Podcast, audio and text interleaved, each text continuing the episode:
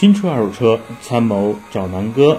在录放这期节目之前啊，南哥先给自己的几个音频做一个呃解释。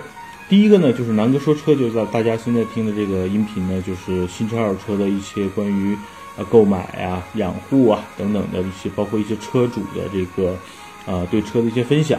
第二个呢，就是南哥说通风那个专辑，南哥已经把这个专辑结束了，然后呃现在已经完本阶段，然后关于这个通风的一些。呃，理疗知识吧，嗯，南哥作为这个病人做了一些分享。另外一个，我们现在新起了一个专辑呢，叫《游荡美利坚之美国那些事儿》。这个专辑呢，我们主要会讲一些关于美国的旅游啊、投资啊、移民啊、留学啊、呃、房产啊等等这些相关的一些话题。那这个专辑呢，主要是由我和另外的我的这个兄弟 Tony，我们两个人一起来完成。呃，那今天呢，这个南哥说车呢，主要咱们要嗯说一说不太好的啊，就是现在在国内有一些车型减配，对吧？那南哥呢，重点就挑几个不太厚道的这个车，然后把这个减配的车型跟大家做一个分享。然后呢，南哥的微信啊是幺六九幺八幺六六幺六九幺八幺六六啊，南哥的微信公众号是这个南哥说车，大家可以搜索公众号或者是。呃，加南哥的微信，然后咱们进一步的做一些咨询的交流。然后呢，那今天咱们说说这个，呃，在国内销售的比较减配严重的车型，就是很多其实这些车型在原来呢，呃，销量不错，口碑不错，但是随着更新换代啊，一代不如一代，呃，厂家呢可能是更多的目的呢是为了赚钱，但是从消费者上真的是得不到原来的实惠，所以这点，呃，我觉得是挺痛心的。第二呢，也真的为这家这些品牌商本身长期积累下来的口碑，觉得挺遗憾的啊。首先首当其冲啊，南哥就要说说这个宝来，因为宝来我觉得这南哥刚上大学啊，两千年、两千零一年前后那个时候，一点八 T 的宝来真的是很多男生心目中的这个驾驶者之车，对吧？这个动力很足，操控很好。哎呀，这个这个一点八 T 的宝来真的是当时的 dream car。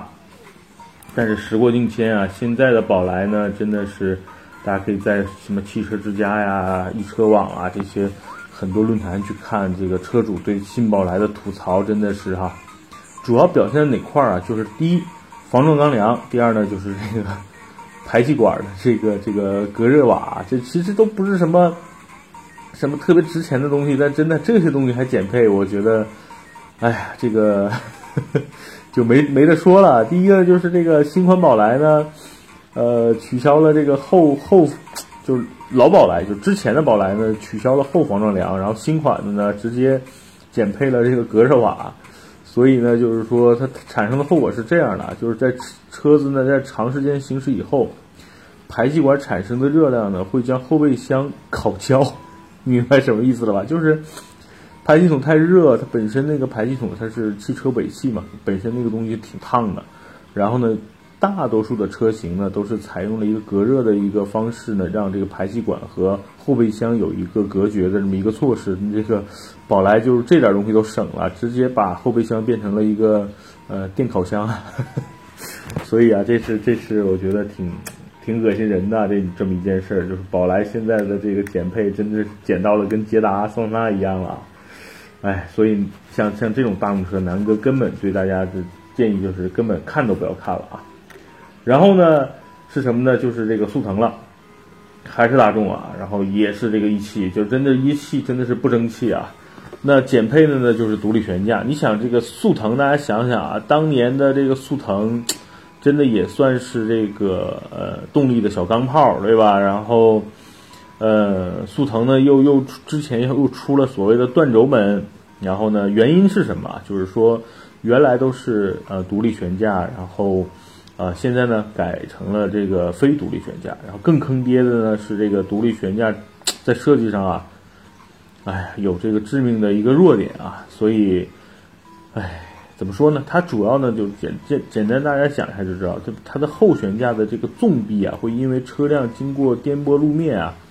发生这种，比如说剧烈的震荡，然后产生变形，导致断裂，所以就是，对吧？这个速腾大家也远离吧。真的，大众尤其是一汽大众这几年不思进取啊，然后减配非常严重。刚才的宝来，到现在的速腾，都有同样的问题。然后呢，再说一个就是南哥比较恶心的一个现代的品牌啊，就是韩国的一个牌子。呃，韩国牌子其实有两个，一个呢就是这个现代的名图和瑞纳，减配呢就是没有刹车辅助，没有牵引力控制。大家想想，一般的一个这个也是十万左右的这么一个车啊，竟然没有所谓的刹车辅助和牵引力控制，这个东西真的是说不过去啊。然后呢，这个车在美国的也臭名昭著，是美国的这个死亡率排名最靠前的车型之一啊。所以远离现代和起亚吧。起亚呢也一样，起亚的 K2 缺什么？它减配了很多气囊、刹车辅助、牵引力控制，基本上 K2 跟瑞纳，包括刚才说的名图，真的是减配的非常非常严重啊。然后这个在美国的这个死亡率啊，排名就非常靠前。这车呢，在国内卖的虽然。呃，不少，但是相对来说还不像之前的这个什么什么伊兰特啊卖那么多，所以在国内的死亡概率没那么高。所以大家这些远离珍爱生命啊，远离这个远离现代和起亚。呃，然后呢，其实就有一个车，其实倒是挺寒心的，就是南哥之前开过的这个本田奥德赛。大家众所周知，前几代的奥德赛呢，前后双叉臂的这个悬架呢是非常非常舒适的。然后呢，现在的奥德赛呢，哎，怎么说呢？现在是前麦弗逊，后是这个所谓的这个叫什么？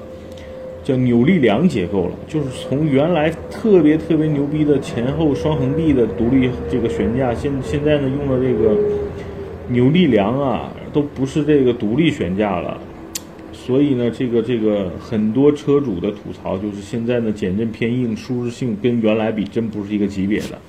那这个车确实在国内真的是有点恶心啊！整个奥德赛在国内就这个配置给的就非常的低，售价定的又比较高。然后呢，大家看看美国的奥德赛，三点五 V 六的车型，入门级的只要两万多美金啊！所以，哎，这一代奥德赛挺让南哥这个寒心的，感觉哎，好不容易变得跟美国的样子差不多了，发现又减配，然后动力呢还是那个老的二点四，哎。所以近期要买的话，还是别考虑了啊。另外呢，还有一个车呢，其实现在这个关注点还挺高的。然后呢，就是这个斯柯达的，就途观 L 的兄弟车型，就斯柯达的柯迪亚克。它对比的这个减配项呢，其实还算还还算 OK 了，我觉得。就是主要是一个后排的侧气囊和后排的这个独立加热，它主要在配置上呢有了一些减配啊，所以呢。呃，价格呢比这个途观 L 要便宜了很多，但这个呢，我觉得还能接受的过去吧。但是如果说刚才这些后排气囊啊，包括后排的这个电、这个座椅加热啊等等，我觉得如果给上呢，是不是显得更这个呃实在一些，也能让柯迪亚克卖得更好一点呢？然后呢，另外呢，还有一还有两个车呢，我就不多说了，因为有些车根本在国内现在你可能买都买不到了啊。